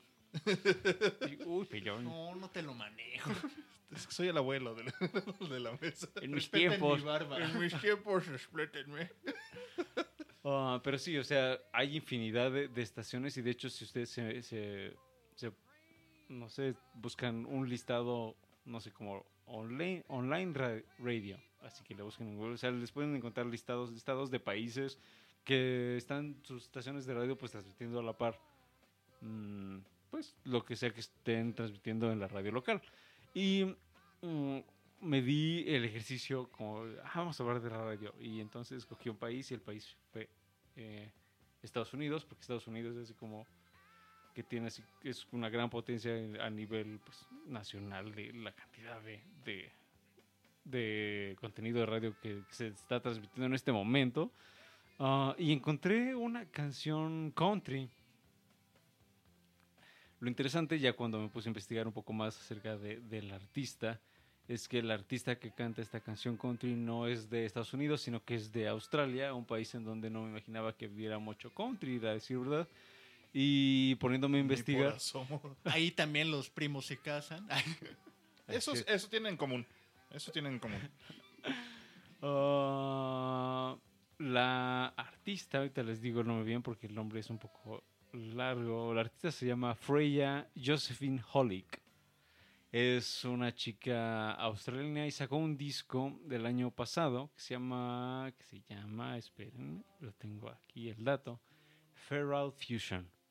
Es un disco bastante bonito de country me, me topé, encontré esa canción eh, que les vamos a poner a continuación. Y luego me puse a escuchar el disco mientras preparábamos un poco el show que están escuchando en este momento. Y fue una muy grata sorpresa. Entonces, la canción que le vamos a poner es The Devil, The Devil You Know. Y me gustaría que le pusieran atención al, steel guitar. Tiene, eh, le da un, un feeling muy especial. La canción, es- o sea, a nivel lírico es bastante sencilla. Pero, uh, no sé, me, es una de esas canciones que te hacen mover la cabeza así como de un hombro y luego del otro hombro. Y bastante disfrutable. Y sin más que agregar, vámonos con ella y regresamos aquí a Discomanía. Babis dice que no. Solo quería agregar algo. Si tienen tiempo mientras escuchan esta canción, busquen la portada de este Ah, álbum. ahorita Está increíble. Vamos a hacer el ejercicio de. Ahorita de que- regresamos a. Vamos a escribirles la, portada. Está bien loca. Está bien loca, ¿eh?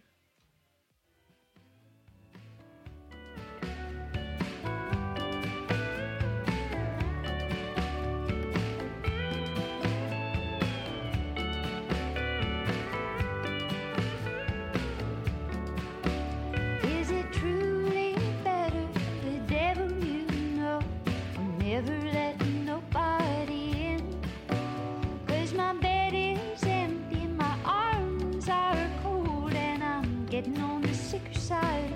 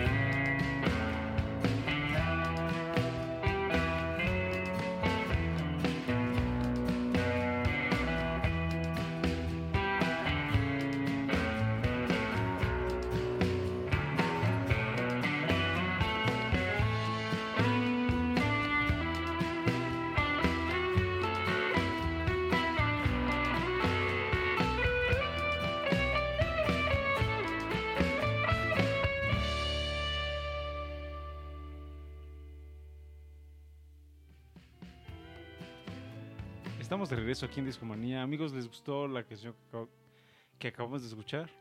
Yo Está vi a, bueno. vi a Rush así como moviendo la cabecita. A mí me... eh, justo el elemento de la steel guitar le da un... un- ajá. Está muy, muy, muy. Muy ¿Saben a mí sabrosilla. qué me recordó? Mm. ¿Se acuerdan de ese capítulo de Los Simpsons donde Homero es manager? sí, claro. Uf. Ah, ya. Me recordó a ese episodio. Está... ¿Eileen? ¿Cómo se llamaba? No estoy seguro. No era No Jolene. No, no recuerdo el nombre. Ahorita lo buscamos. Quizás algún discomaníaco Lo sepa, tenga el dato.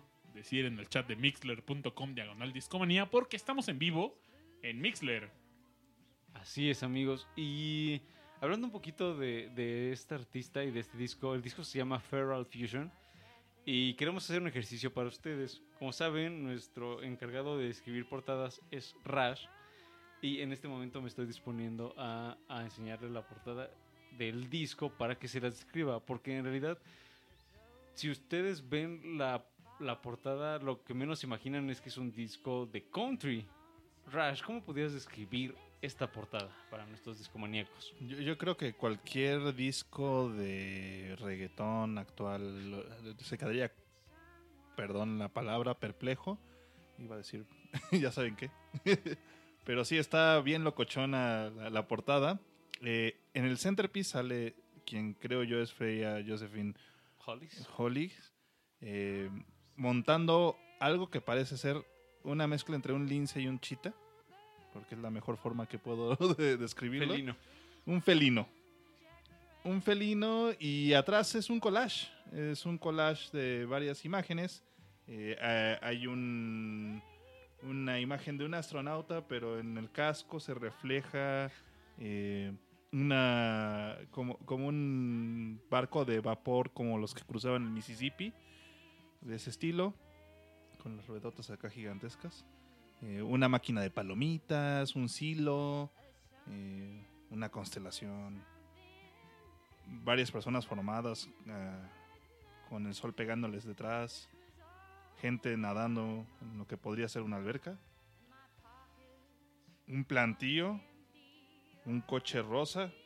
Está muy locochona la, la portada, la verdad es que si tienen chance, vean, véanla, la verdad es que está bien, bien, bien padre la, la portada, me gusta mucho la- lo que hicieron con el collage.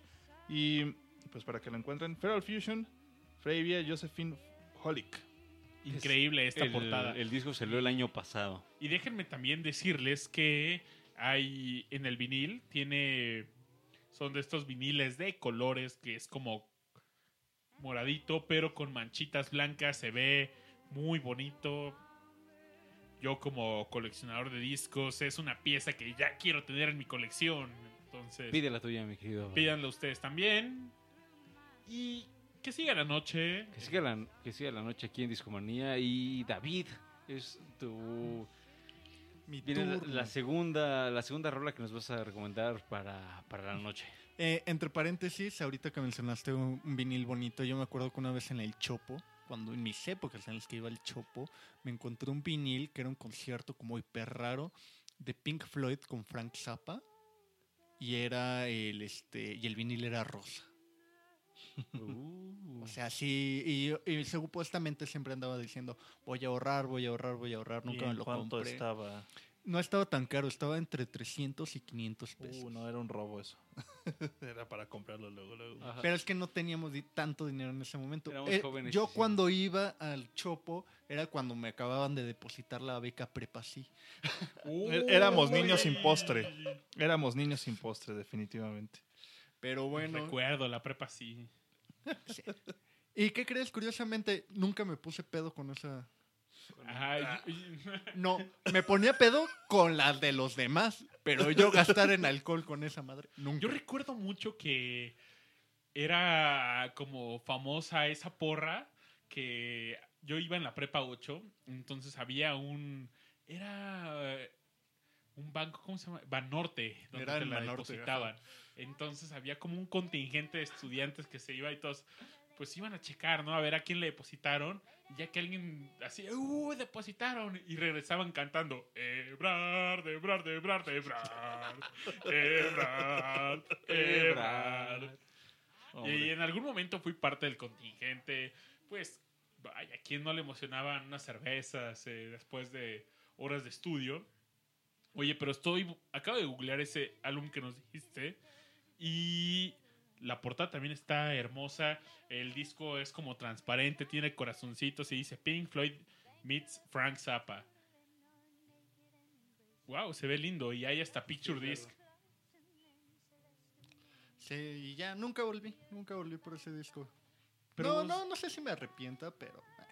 ¿Sabes? Son de esas agrupaciones que no me imagino juntas. No sé a qué suenen. Por ejemplo, ya ves que existía también esta leyenda urbana de Pink Floyd con los Beatles, justo cuando los Beatles están grabando El Sargento Pimienta y, lo- y Pink Floyd, The Piper at the Gates of Dawn, de que como confluyeron en el estudio. Eso sí sucedió. O sea, sí estuvieron en el mismo estudio en algún momento. Pero lo más que sucedió fue que Paul McCartney escuchara directamente de la mezcladora a Pink Floyd. Fue lo más que sucedió. Pero sí hay incluso un archivo por ahí rondando en internet que era como Apple Juice, como jugo de manzana. Y las canciones, todo, y que según es Pink Floyd con, con, este, con, con los Beatles. Pero tiene razón, alguna vez alguien me dijo, güey, ¿Tú crees que si eso existiera estaría ahí nada más botado en internet? Le estarían sacando todo el dinero que pudieran. Güey, sería el pinche gallina de los huevos de oro, así la estarían ordeñando día y noche. Pero, ¿saben? Yo creo que en ese momento, o sea, pues Paul McCartney estaba escuchando por curioso a ver qué había, pero... ¿Qué tal estos chavos? Y, pues, o sea, Paul McCartney ya traía esta, esta trayectoria con los Beatles, eh, el Piper and the Gates of Dawn, entonces fue 69, ¿no? 67. 67, pues ya tenía ahí algunos añitos con los Beatles, ya pues muy cerca de los últimos. Eh, Let It Be, ¿de qué año fue? Eh, No, Abbey Be- Road. 9, ¿no? El Abbey Road fue 69, ¿no? Entonces, pues, Pink Floyd iba empezando, ¿no? Entonces, no sé, yo... yo El me- primer, di- es que es eso, el primer disco de Pink De Floyd contra el séptimo de Yo los creo que si Paul McCartney escucha eso, ah, pues una banda huesera por aquí, ah, pues a ver qué, Qué qué chido, rollo, ¿no? ¿no? Y no creo que haya tenido una mayor impresión a eso. Sí, de acuerdo. Pero, David, ¿cuál va a ser la rola que nos vas a...? Eh, bueno, para cerrar como toda esta historia de Mm. 90.9, porque algo que sucedió también es de que eh, a través de este papel, famoso papel que según habían impuesto desde rectoría, de jurídico y que no podías, ya, yo ya ni siquiera podía entrar a la estación si no firmaba dichoso papel en la que le cedía prácticamente mi alma a 99 a Chale. cambio de nada, porque era más bien para mí un papel en el que me permitía explotarme, que lo hicieron, realmente lo hicieron, eh, más el tiempo en el que yo estuve produciendo folk art, porque yo entraba tal cual a hacer programa, bueno, llegaba con media hora antes, como diez y media, llegaba tarde también a veces, ya cuando iniciaba el programa, debo ser sincero, pero me iba a veces hasta las 7 de la noche tratando de armar, con- de confirmar invitados y muchas cosas, pero yo lo hacía porque creía en el proyecto, ¿no? Porque creía en las personas que estaban ahí. Ok, ya no estaba Uriel Weiser, pero sí había tal vez un David Hernández que también me inspiraba, un Agustín Peña, incluso un Víctor Ronquillo. Y ahorita toda esa gente que a mí me inspiraba para estar ahí ya no está. El proyecto se ha ido muriendo poco a poco. Yo nunca he compartido esta imagen con alguien, pero para mí es como un gran castillo de arena que construyeron una cosa maravillosa, pero que en algún momento las olas poco a poco se lo tuvieron que ir llevando y ya con 15 años pues definitivamente ya no es lo, lo que era. Eh, muchas de las cosas que a mí me inspiraron también fue lo que llegó a suceder antes de. Por supuesto, tengo, me gustaría decir también algunos momentos chidos que tuve en esa estación, sobre todo cuando hice Focart, era cuando estaba ahí en vivo. Cuartos cerrados mi bebé, pero todo es muy planeado, todo es como ya muy este pues pues ya está, no no te permites tanto la improvisación, ¿no? En, en Focart, por ejemplo, hay una anécdota muy chistosa, era el cumpleaños de Freddie Mercury, me parece. Sí, creo, no me acuerdo bien si era el cumpleaños de Freddie Mercury o aniversario de su muerte. Y nos dijeron, pongan algo. Va. Y en el programa con el que se maneja la estación, que es Dalet, eh, había, y nos dijeron, pongan I Want to Break Free. Había dos canciones I Want to Break Free, pero como la ventanita estaba chiquita, yo ni siquiera había visto bien. Y yo dije, ¿cuál suelto? ¿Cuál suelto? Pues suelto esta. Madres, güey. Era un como cover remix de los Master Plus. ¿Han escuchado los Master Claro. Plus?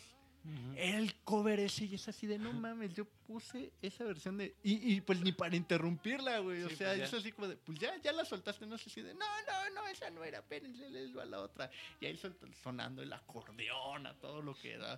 Fue, fue, fue una experiencia muy, muy, muy cagada. El refri. Una vez hicimos una, este, ¿cómo se llama? Un especial muy, muy, muy chido de, de David Bowie de dos horas, este, poniendo pues, a cada rato Sonic Youth, The Replacements.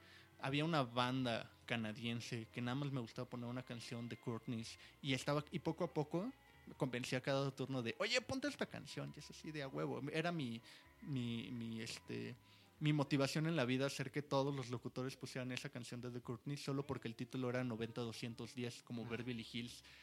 Eh, muchos amigos, por ejemplo, Astrid Guerrero, que fue una de las personas con las que más compartí eh, radio, que la quiero mucho, es como yo la siento como mi hermana radial. Con ella aprendimos ambos a crecer porque como tal, nos lanzaron al ruedo a hacer un programa cultural. Ella que más bien estaba solo por la música, tuvo que aprender muchísimo de arte, de literatura. eh, ella creció por ese lado, yo crecí por el lado más bien de la producción, de aprender a hacer radio, de, de tratar de, de no irme a lo convencional, de siempre tratar de innovar. Entonces, eh, que eso también es muy importante y que creo que se ha perdido poco a poco en la estación, porque pues una figura como Agustín Peña, que siempre te invitaba a eso, pues, pues ya no está, ¿no? Y pues algo de lo que antecedió a mi llegada a 99 es un programa que se llamaba Tricerable. Yo sinceramente nunca lo escuché, me enteré mucho tiempo después, ya más bien ahí dentro. Y tal cual sí podríamos calificar el programa como radioarte. Me acuerdo que una vez alguien se burló de mí porque me, porque me preguntaron, ¿y cómo es tu programa? Le digo, pues no sé, está raro, hay literatura, hay música, que no sé qué. Ay, no mames, es radioarte. Me caga ese término, radioarte, pero ellos sí lo hacían, tal cual para mucha gente podría ser ruido nada más. Estaba conformado por, sobre todo, dos cabezas, aunque se supone que era tricerable porque eran tres. Yo los nombres que más recuerdo son Zaratustra Vázquez y David Somellera. Zaratustra murió eh, desafortunadamente en un accidente casero, dejó abierta la llave del gas durante la noche y pues murió intoxicado, ni siquiera él se dio cuenta cuando murió. Y entonces todo el mundo lo recordaba por como una persona muy creativa que todo el tiempo trataba de innovar y que eh, él realmente su pérdida había sido algo terrible. Entonces él eh, cuando termina el proyecto Tricerable, porque llega un, precisamente un nuevo director a, a, a Ibero 90.9, no le entiende, no le entiende para nada a Tricerable y cancela el programa. Entonces esos güeyes se preguntan, bueno, ¿y ahora qué sigue? Y hacen un grupo muy, muy chingón llamado Sonido Changorama.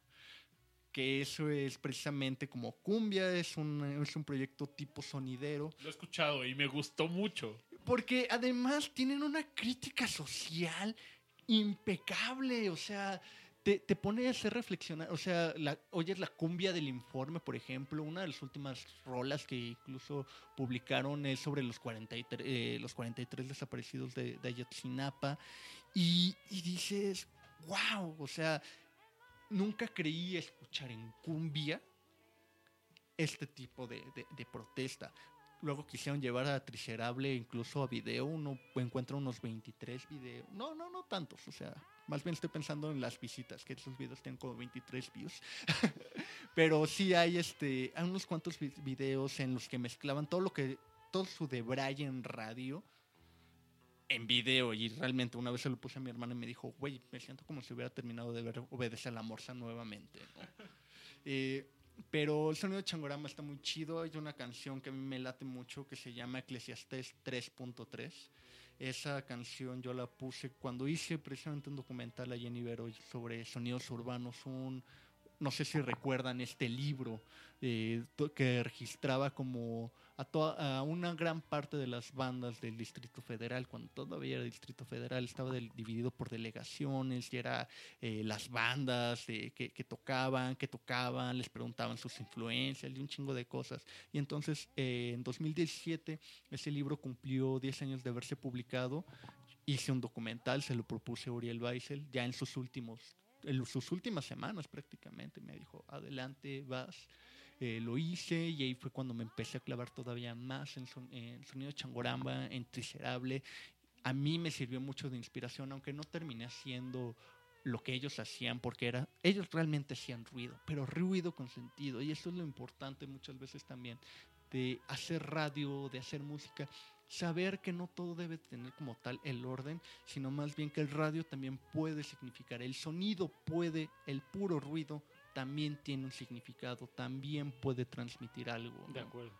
Eso, eso para mí me, me parece interesante. Y de ahí muchas canciones que llegué a soltar en cuarto cerrado. Por ejemplo, hay un grupo que se llama Endless Melancholy, como Melancolía sin fin. Me sirvieron mucho de, de inspiración, los usé mucho de fondo. Por ejemplo, otro productor que se llama CDF, o sea, una C, punto, DF, como suena, D-I-A-B. Es este, un- es pura distorsión, puro ruido. Incluso el último disco de Low, muchos lo recordarán por hacer como un showgaze dream pop por ahí de principios de los noventas. Sacaron un nuevo disco este 2018 que es pura distorsión hermosa. Es, la distorsión es hermosa, el ruido es hermoso. Entonces, pero en honor a como toda mi historia y mi relación con Ibero 90.9, pues me gustaría poner esta canción de sonido changorama y de esta manera pues tratar de cerrar el ciclo. Cerramos el ciclo aquí en Discomanía mientras la Rocola se está preparando, está cargando pilas. Ya le pusimos las doble A, las triple A y hasta las C. Ya, ya hay cuádruple A. Muchachos, por si no sabían. Bienvenidos al 2019.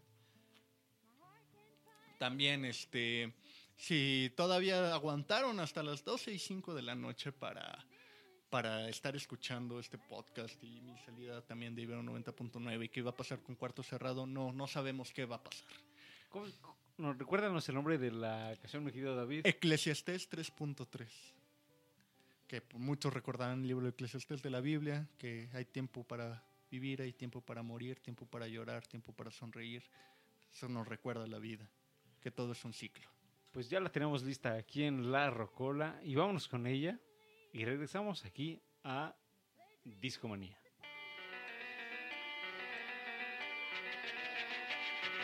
¿Para qué vivir? ¿Para qué soñar? Ciudad de México,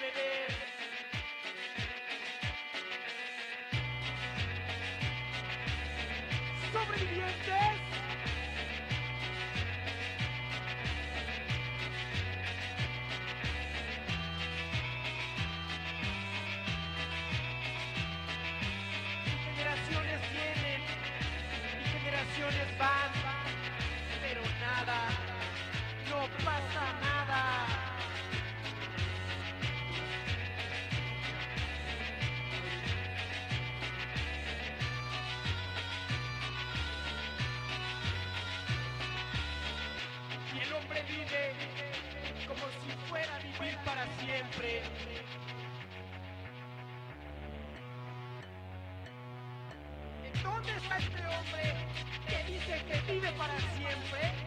¿En dónde está? ¿En dónde está este hombre? ¿Sobrevivientes?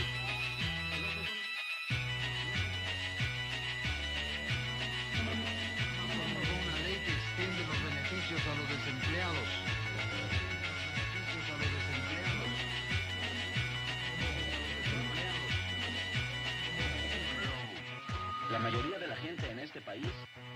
Problemas financieros y por lo tanto requiere incrementar su ingreso. ¿Ha tenido usted que recortar los gastos de su oficina? ¿Ha sido usted afectado por la reducción de personal? Si usted es un profesionista que tuvo que invertir gran parte de su vida estudiando y está ganando un sueldo raquítico, tiene la ropa remendada y maneja un carro viejo que no es el de su agrado, no se sienta mal. Está usted entre la mayoría. Recuerde cuál es su círculo de ingresos. Eso es lo que es. Y no hay más. Y no hay más.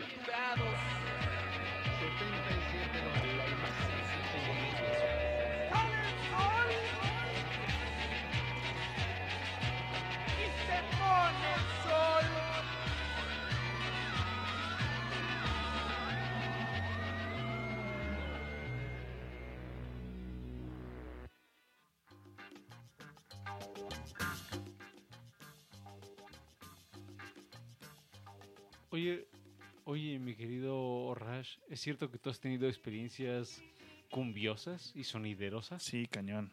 ¿Y cómo fueron? Fíjate que una vez fui a, un, a una presentación de Sonido de la Changa y eh, yo, yo lo catalogaría de surrealista. La cantidad de gente, las voces en off de la... de- está escuchando una rola y así corte a sin previo aviso. Ah, no mames, qué chingón, ¿le entendiste algo? No, pues no, no lo entendí. Ah, no, pues está bien chida la rola, ¿no? Y cada 3, 4, no, 10 segundos aproximadamente de escuchar el break de que alguien está pidiéndole vocéame, vocéame, vocéame. Y la gente con las pancartas ahí. Eh, Está loquísimo, Pero no loquísimo, loquísimo. como esos conciertos de Cañaveral de licenciado García. No, no, no, no. Ahí es como por respeto. El grupo Cañaveral es el de. Es que el licenciado nos, nos patrocina, ¿no? Acá es otro rollo. Acá es el, el güey de banda que está ahí echando despapalle con su pancarta desde hace dos horas y de. Vocea, vocea esto, ¿no? Y ahí lo que quiere que vocee el cuate del, del sonidero, ¿no? Está hermoso y sí está muy bonito. No es una experiencia que me gustaría repetir, cabe notar. ¿Por qué? ¿Por qué? Eh, sí está muy estresante. Es muy estresante. No sé si Y la visto- cantidad de gente es demasiada, en Sí, serio, es mucha pinche gente. Hay un video de Silverio, se me olvida la canción como tal, pero es uno de los primeros videos de Silverio en el que al parecer está en el- como en el Patrick Miller. El Yepa, Yepa, Yepa, ¿no? No, no, no es ese. El iluminado. No, sí es el Yepa, Yepa, Yepa, ¿no?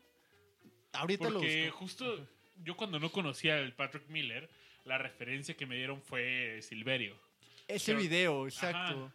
Y que es como él está en el sillón y bailamos acá y toda la gente soltando sus mejores pasos. Sí, estuvo muy. Sí, más bien pienso como. El Patrick similar. Miller está relax en comparación de lo, del quórum que llega a tener el sonido de la changa. bien acá. Sí. Y siendo la changa de los más representativos en, en el rubro, ¿no? De acuerdo. Y sí, está muy bueno. Si alguna vez tienen curiosidad, pues vayan y háganlo, muchachos. Vale mucho la pena. Yo no lo repetiría, pero la verdad es que no me arrepiento de haberlo hecho, ¿no? Cabe notar. De hecho, hace poco también en su celebración de 15 años que terminó siendo todo un fiasco. Imagínense de tratar de traer a Kamasi Washington a tener el sonido de la changa, no demeritó la changa.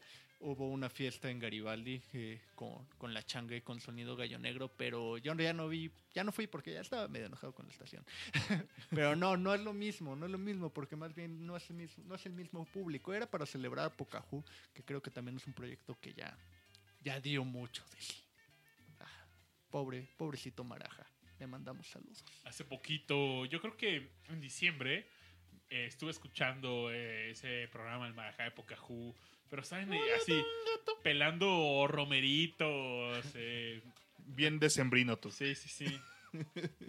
Es que tiene sus momentos, pero ya también desde que se fue Uriel Weissel sí, sí perdió mucho, mucho. Y lo de repente ya era más que Pocahú, era chichajú.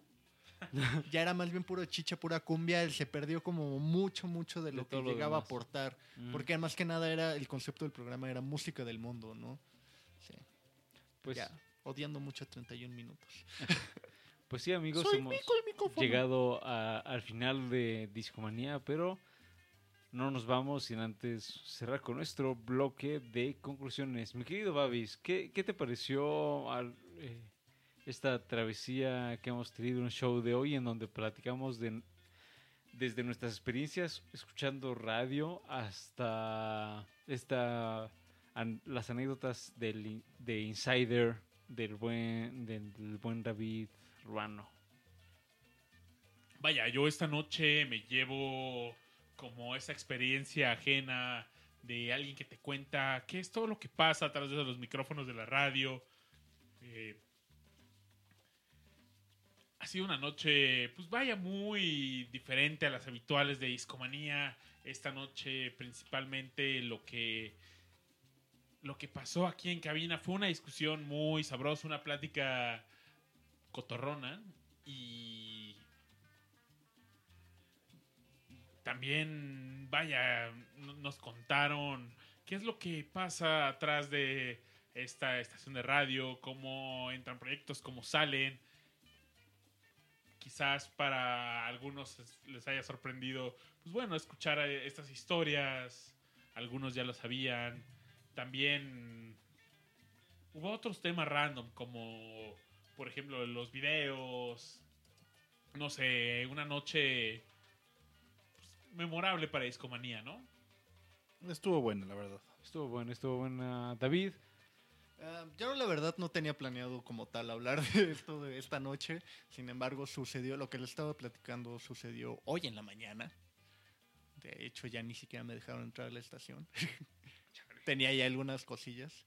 No, o sea, unas revistas que tal cual, porque de hecho ni siquiera le he avisado a los actores que graban el programa que el programa ya no existe, güey. Qué feo caso. Pero sí, ya les agradezco mucho, muchísimo la invitación para, para este desahogo y la gente que, que llegó a escuchar esto, pues que sepa, ¿no? Que, que la verdad, pues nos llegan a, a decepcionar mucho, pero pues bueno, así es la vida. Ellos también tendrán su versión y saldrán a decir, no, Ruano está mal. Pues sí, pero la verdad, quien, quien se fletó, pues, pues fue uno. Muchas Lo gracias. bailado nadie te lo quita, carnal. Exacto. Muchas gracias, disco. No, ¿y sabes qué? Lo bebido. Porque cada había unas coberturas en las que sí corría el alcohol. Fuertes. eso se quedará para, para otro show. Para otros soy. Oye, muchas Seguro. gracias por compartirnos todo esto aquí en Discomanía. Y ojalá te tengamos de regreso en, en los futuros shows. Sí, estoy muy seguro que los discomaníacos. Lo agradecerán. Sí, Rash. Yo con gusto volveré. bienvenido.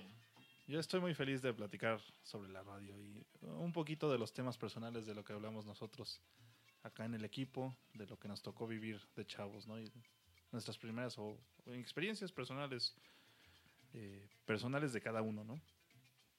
Y también está muy bonito escuchar eh, la, el, otro lado de la moneda, ¿no? El, saber de la gente que produce y, con, y genera los contenidos en la radio es algo enriquecedor y creo que sería bueno, por lo menos en lo personal, nosotros que hacemos aquí en el programa en un podcast, yo creo que es algo generalizado.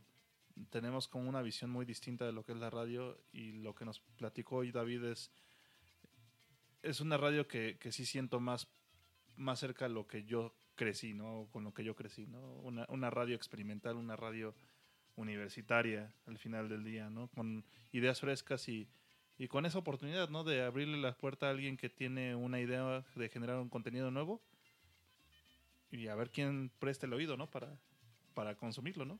Eso es algo que me, me da mucho gusto y mucha alegría de haber con- bueno, conocido el día de hoy. Sí, sí, sí.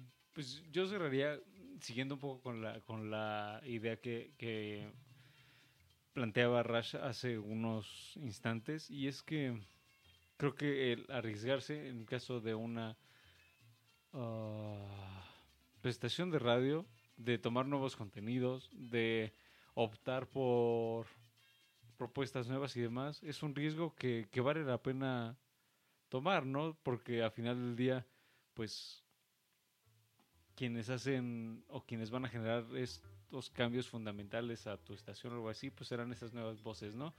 Y más allá de los estrellas y demás o, o personajes consolidados, pues siempre habrá alguien que esté viendo eh, el, el contenido desde una manera pues completamente distinta y posiblemente alejada de, de ese mm, como estrellato y demás, ¿no? De otros personajes, pero que no necesariamente es menos interesante. Entonces, sí a- al riesgo, sí al, a, la- a las propuestas y demás. Y de, del lado de nosotros, pues encantados de estar con ustedes, como siempre, compartiéndoles música, compartiéndoles una buena charla y esperemos que nos volvamos a encontrar en un show más de Discomanía el próximo jueves por acá andaremos compartiendo música, charla y buena onda.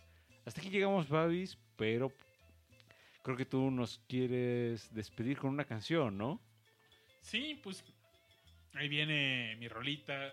La definimos muy justamente Rash y yo porque hoy peleamos por el honor de Cerrar, cerrar el el programa. y Perdí. en un método muy justo. Honrosamente Putazos, perdí. putazos. Honrosamente lo dejamos a un volado.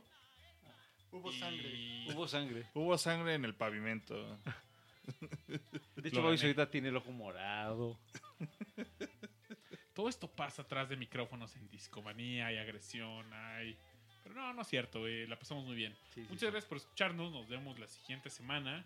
Esto fue una emisión más de Discomanía y nadie más lo pude evitar. Nadie lo pudo evitar. Hasta la próxima. Hasta la próxima. Hasta luego. Chao.